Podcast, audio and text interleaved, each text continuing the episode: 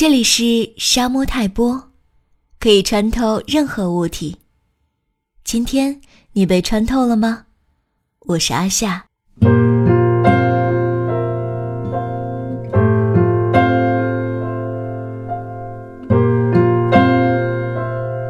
爱因斯坦说：“时间是不存在的。”这么一句话，我觉得一般人刚听到都觉得不可思议。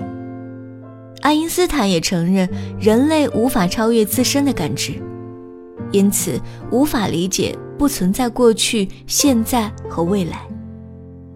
我对此百思不得其解。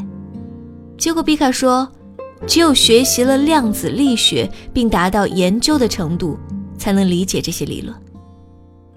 科学论证、推理都是有公式以及专业定义的。这么一说，我就觉得，好吧。我就只能听爱因斯坦的了。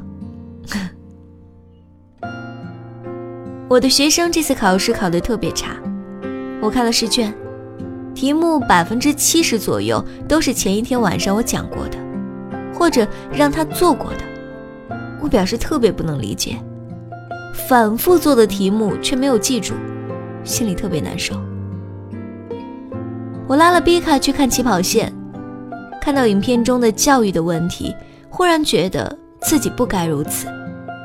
我想做教育的初衷，不是所有孩子要因为成绩天天弄得机械而焦虑。我自己因为分数如此不淡定，如何让孩子稳定学习，确实背离了初衷。有问题需要做的就是找到更适合的方法，而不是在这儿唉声叹气。看完电影，我哭成了。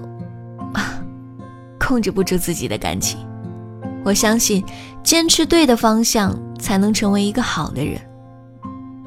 难过完、哭完之后，半夜胃疼，然后吐成傻子，告诉自己还难受个啥呀？现在身体教你怎么做人了。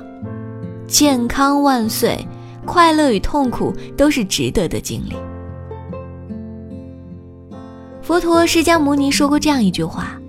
无论你遇见谁，他都是你生命中该出现的人，绝非偶然。他一定会教会你一些什么。看到这句的时候，颇有感慨。这些孩子教会了我很多，也会教我更多。无论如何，请我一定不要放弃希望，不要停止学习。